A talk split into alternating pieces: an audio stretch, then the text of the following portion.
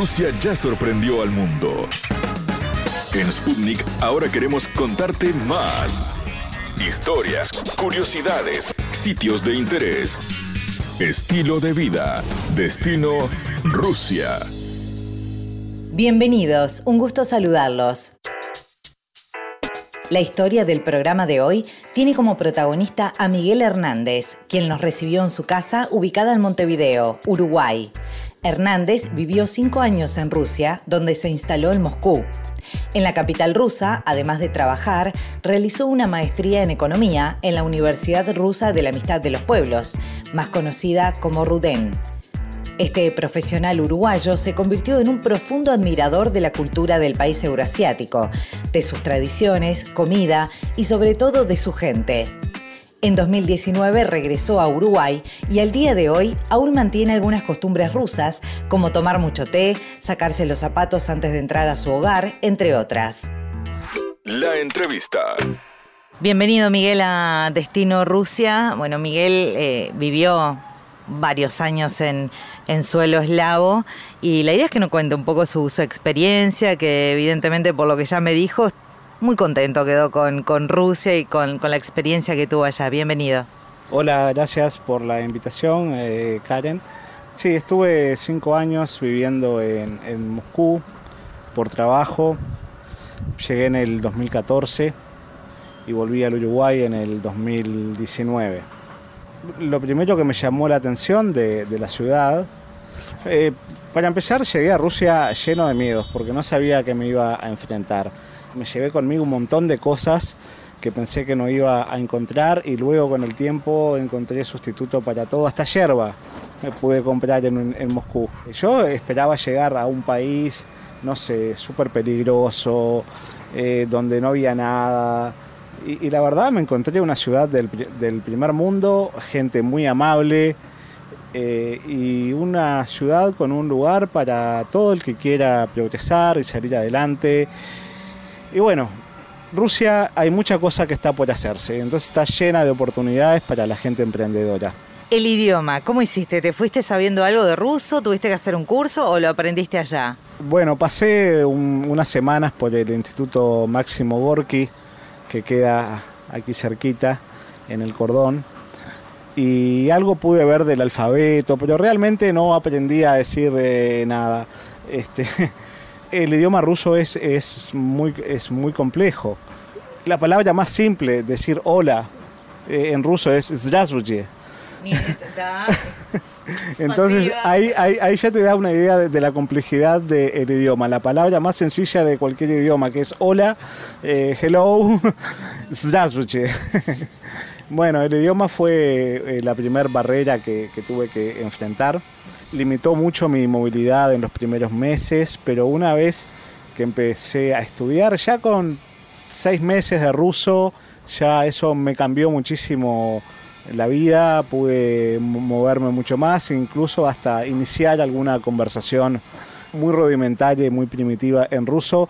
Y ellos realmente toman muy bien que la gente eh, se tome el esfuerzo de aprender el idioma de ellos y ahí el trato cambia. Una cosa es ir a saludar a un ruso diciéndole a, saludarlo en el idioma de ellos y decirle dos o tres palabras más en su idioma y, bueno, y tratar de comunicarse. Y ellos hacen el, esfuerzo ahí de, de hablar en inglés. ¿Solo conociste Moscú o te moviste dentro del país también? Me moví bastante, más que muchos rusos a decir verdad. Tengo, bueno, unos amigos rusos, que ahora te cuento la, anécdota de, cómo los conocí, que conocen todas las capitales de Europa, pero nunca fueron a San Petersburgo. Y conocen todas las capitales europeas. ¿Y qué otras ciudades conociste a ver, por ejemplo? Porque bueno, es, es un país tan grande que aparte es diverso hasta en su cultura dentro del mismo país. Sí, bueno, uno tiene la imagen de que, de que Rusia es un país muy homogéneo, de que los rusos son todos rubios, de ojos grises, y, bueno, y ahí se acabó, pero no, es un país muy diverso. En, Rusia conviven etnias de muchísimas partes. Hay una Rusia ortodoxa, hay una Rusia musulmana, hay una Rusia chamánica. Eh, yo tuve la suerte de ir al Baikal, lago Baikal. Eh, ah, dicen que es precioso. Sí, es hermoso, es de lo más lindo que he visto, en el medio de la Siberia. Y ahí la etnia es completamente distinta, son, son, son indígenas, adoran a, los tótems, hacen tótems. Eh, tienen una religión chamánica, ahí cuando tienen un dolor o lo que sea van a ver al chamán. Ante, de pronto en, en, la, ciudad eh, este, eh, de pronto no tanto, pero en, los poblados la gente se sigue manejando con esas viejas costumbres. Estuve en Murmansk, Círculo Polar Ártico, viendo las auroras boreales, una experiencia divina. Hice un tour en moto de nieve en, enero, que fue la semana que, es la época más fría, ¿no? Menos 35 grados, andando en moto de nieve por las montañas. ¿En, Siberia? Eh, no, eso fue en Murmansk, en el Círculo Polar Ártico. Eh, en Siberia fui en verano únicamente, ¿no? Este, hay tours de invierno y todo, pero, pero yo fui en verano. Me imagino que con todo esto pudiste llegar a ser el transiberiano famoso. Hice algunos tramos, no completo, no completo, pero sí, he viajado bastante entre en, Rusia es una facilidad que tiene eh, para moverse que, es realmente sorprendente con la agilidad que uno, que uno se mueve por tren, porque a diferencia de los vuelos, vos tenés que ir al aeropuerto que te queda a 50 kilómetros de la ciudad. Tenés una hora de viaje hasta el aeropuerto, que tenés que llegar dos horas antes. Después te bajas en la periferia de la otra ciudad, donde tenés que tomar otro transporte para ir al centro. Y los trenes son centro a centro. Te lo tomás en el centro de, Moscú, te bajás en el centro de San Petersburgo, sin más trámite. Llegás 15 minutos antes y listo. Y, y ellos tienen mucha movilidad con los trenes, tienen una red impresionante eh, bueno, producto de la, de la, de la herencia del, régimen anterior que, desarrolló mucho la, la, parte subterránea. Sí, no, no, y la, y, la, y la infraestructura. La revolución soviética se basó de trenes y electricidad. Contame cuando llegaste, pisaste suelo ruso por primera vez, ¿qué, qué, fue lo que más te, te, impresionó? ¿Qué fue lo que más te atrajo de, de ese país? Eh, que me impresionó al poner un pie en el aeropuerto el aire, el aire frío el aire siempre es más frío que en cualquier otro lado.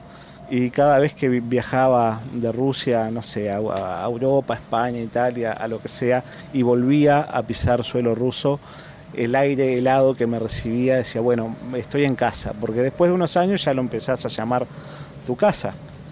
Y, así me sentí en, en Moscú.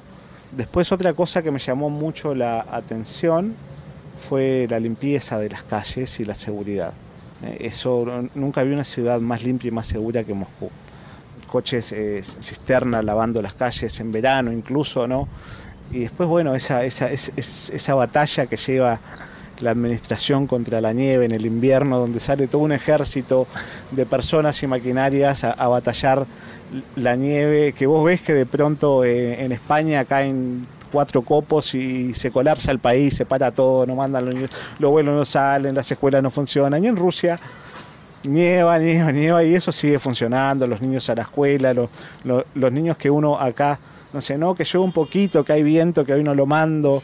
Y, allá los, a, los, a los chiquilines los visten como astronautas y los dejan en el patio con menos 15 grados a que jueguen. ¿Y con los rusos cómo te llevaste? ¿Te, te, pudiste adaptar bien a esa cultura que nosotros de este lado del mundo los tenemos como un poco fríos o por ahí no tan abiertos? Y sin embargo ya mucha gente ha experimentado que no es así. Eso es cierto, eh, de verdad no es así, aunque es la, es la primera impresión que dan porque el ruso no anda sonriendo por la vida. La sonrisa es para los seres queridos, es para la casa, es para la intimidad. Ellos no andan sonriendo por la vida. Si uno va por el metro de Moscú sonriendo, se piensan que uno está loco. Este, entonces, bueno, tienen eso. Y de pronto en el primer aproximamiento pueden ser un poco distantes y fríos, pero una vez que, uno rompe la, la barrera, son gente realmente muy, muy cálida y muy generosa, muy generosa con su tiempo, con sus sentimientos, eh, valoran mucho la amistad, la cultura, la gente, la gente siempre está leyendo y tiene una facilidad, una disposición al arte y una apreciación del arte que no vi en ninguna otra parte del mundo. Casi todo el mundo... Se valora mucho más el arte. Se valora muchísimo, lo, tienen en el ADN lo tienen en el, en el, ADN. Uno ve que en el metro todo el mundo está leyendo todos están leyendo. y ve en los parques la gente pintando y las escuelas y todo lo que hay, si te gusta la pintura, para comprar de pinturas y, las tiendas por todas partes donde venden cosas de pintura y, bueno, y una vez que empezás a hacer amigos y hablar, sí, sí, yo pinto también y como que 8 de cada 10 están vinculados al arte, al arte, a la música, a la danza, a la pintura. Con la comida, ¿cómo te llevaste? ¿Qué fue lo que más te gustó de la comida rusa? La comida rusa me pareció muy ingeniosa porque realmente ellos, con las dificultades de clima que tienen y con los pocos elementos que tienen, tienen una variedad importante de platos. Con cuatro cosas te hacen ocho platos distintos. Y, y eso la verdad me, me- me- me- me sorprendió. ¿Paisajes con qué te quedaste? Ya me contaste eh, el, bueno, el lago Baikal, que evidentemente sí lo mencionaste porque te sorprendió, eh, pero ¿qué otra cosa te trajiste de Rusia así en tu retina? los viajes en tren, los paisajes en tren y después muchos paisajes en la ciudad, mismo en el centro de Moscú, el Parque Gorky, eh, hermoso, el Parque de, la Victoria. Una de las cosas que me llamó la atención de Moscú fue ver tanta simbología romana. ¿Y esto de dónde viene? ¿Por qué tienen monumentos eh, romanos, esculturas eh, romanas? Y después, comprendiendo un poco la historia, claro, Moscú es, la tercera Roma, es la heredera de, de Bizancio. Muy hermosa la ciudad. A mí me gusta más Moscú que San Petersburgo, te digo la verdad. San Petersburgo es divina, es la, es la Venecia eslava, digamos, ¿no? Pero para vivir, la verdad, Moscú tiene todo. Otra cosa que me llamó la atención de los rusos es la puntualidad. Uno dice que tiene una reunión a las 8 y a las 7 y 57 eh, suena el timbre abajo, ¿no? Y después uno invita a, los- a los amigos de, de- de Brasil, de Argentina, los, los cita a las 8 y aparecen 10 y media. Eso, eso, la puntualidad, este, es una cosa que, que- que ap- que aprendí de los rusos y a descalzarme antes de entrar a las casas. Habiendo también tanta, tanta cosa en la calle, ¿no? Este, eh, es bueno no, no traer todas esas bacterias para, para el interior de- del hogar y se considera una falta de respeto para el dueño de casa entrar con, con calzado. ¿Qué otra cosa te trajiste que mantenés al día de hoy? A pesar de que hace poco que estás, ¿no? Hace dos años. Pero seguramente te quedaste con, con alguna cosa de ellos que, que mantenés. Eh, bueno, el té. El té, me hice muy aficionado al té. Y bueno, y nada, y me, y me traje una maestría en economía de una universidad rusa. Eso va a seguir conmigo, ¿En, cu- en cuál estudiaste allá? en la Ruden. La Universidad de los Pueblos. Sí, sí, la verdad fue una muy buena experiencia. Eh, yo, yo pagué mi maestría, no fui becado, pero de haberlo querido tienen becas para todos. Ahí te das cuenta como que el interés es realmente promover que la gente vaya y, no tanto, no hay una finalidad mercantilista, económica, de que necesitamos tantos alumnos para que las cuentas cierren. No, no, no. eso- Bueno, por algo el gobierno ruso es muy generoso en cuanto a la entrega de becas para latinoamericanos. Hay un montón de latinos estudiando allá. Hay un montón de latinos estudiando ya, yo creo que fui el único que pagué el curso. Pero bueno, está, eh, lo hice con gusto igual porque, porque fue, era, era muy accesible, me, me valió realmente tres veces menos de con lo que me valía estudiar algo en Europa. Tengo muchas ganas de ir en invierno de vuelta para agarrar la temporada de, eh, de teatro. Bueno, me hice, me aficionado también al ballet, me gustó mucho, fui al, al, al Bolshoi y después, Bolshoi fui un par de veces, pero después empecé a descubrir otros teatros de un nivel de excelencia, de un nivel de- de excelencia nunca vi que la verdad no le envidian nada al Bolshoi. Miguel, la verdad que ha sido un placer esta entrevista y todo lo que nos contaste de, Rusia. Muchísimas gracias por tu tiempo. Por favor, un placer. eh, bueno, cu- cuando quieran se puede ampliar y voy a tratar de, de- de seguir este, en contacto con ustedes. ¿Una despedida en ruso? Das Britannia, ubídense. Gracias. ¿Sabías que? Conocemos datos de Rusia que te van a maravillar.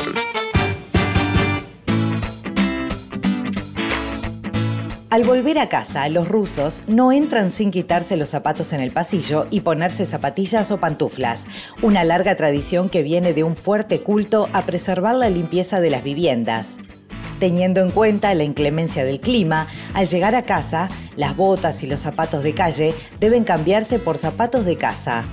Si llegan invitados, en general hay varios pares de pantuflas para ellos. Hasta aquí, Destino Rusia. Gracias por acompañarnos. Destino Rusia.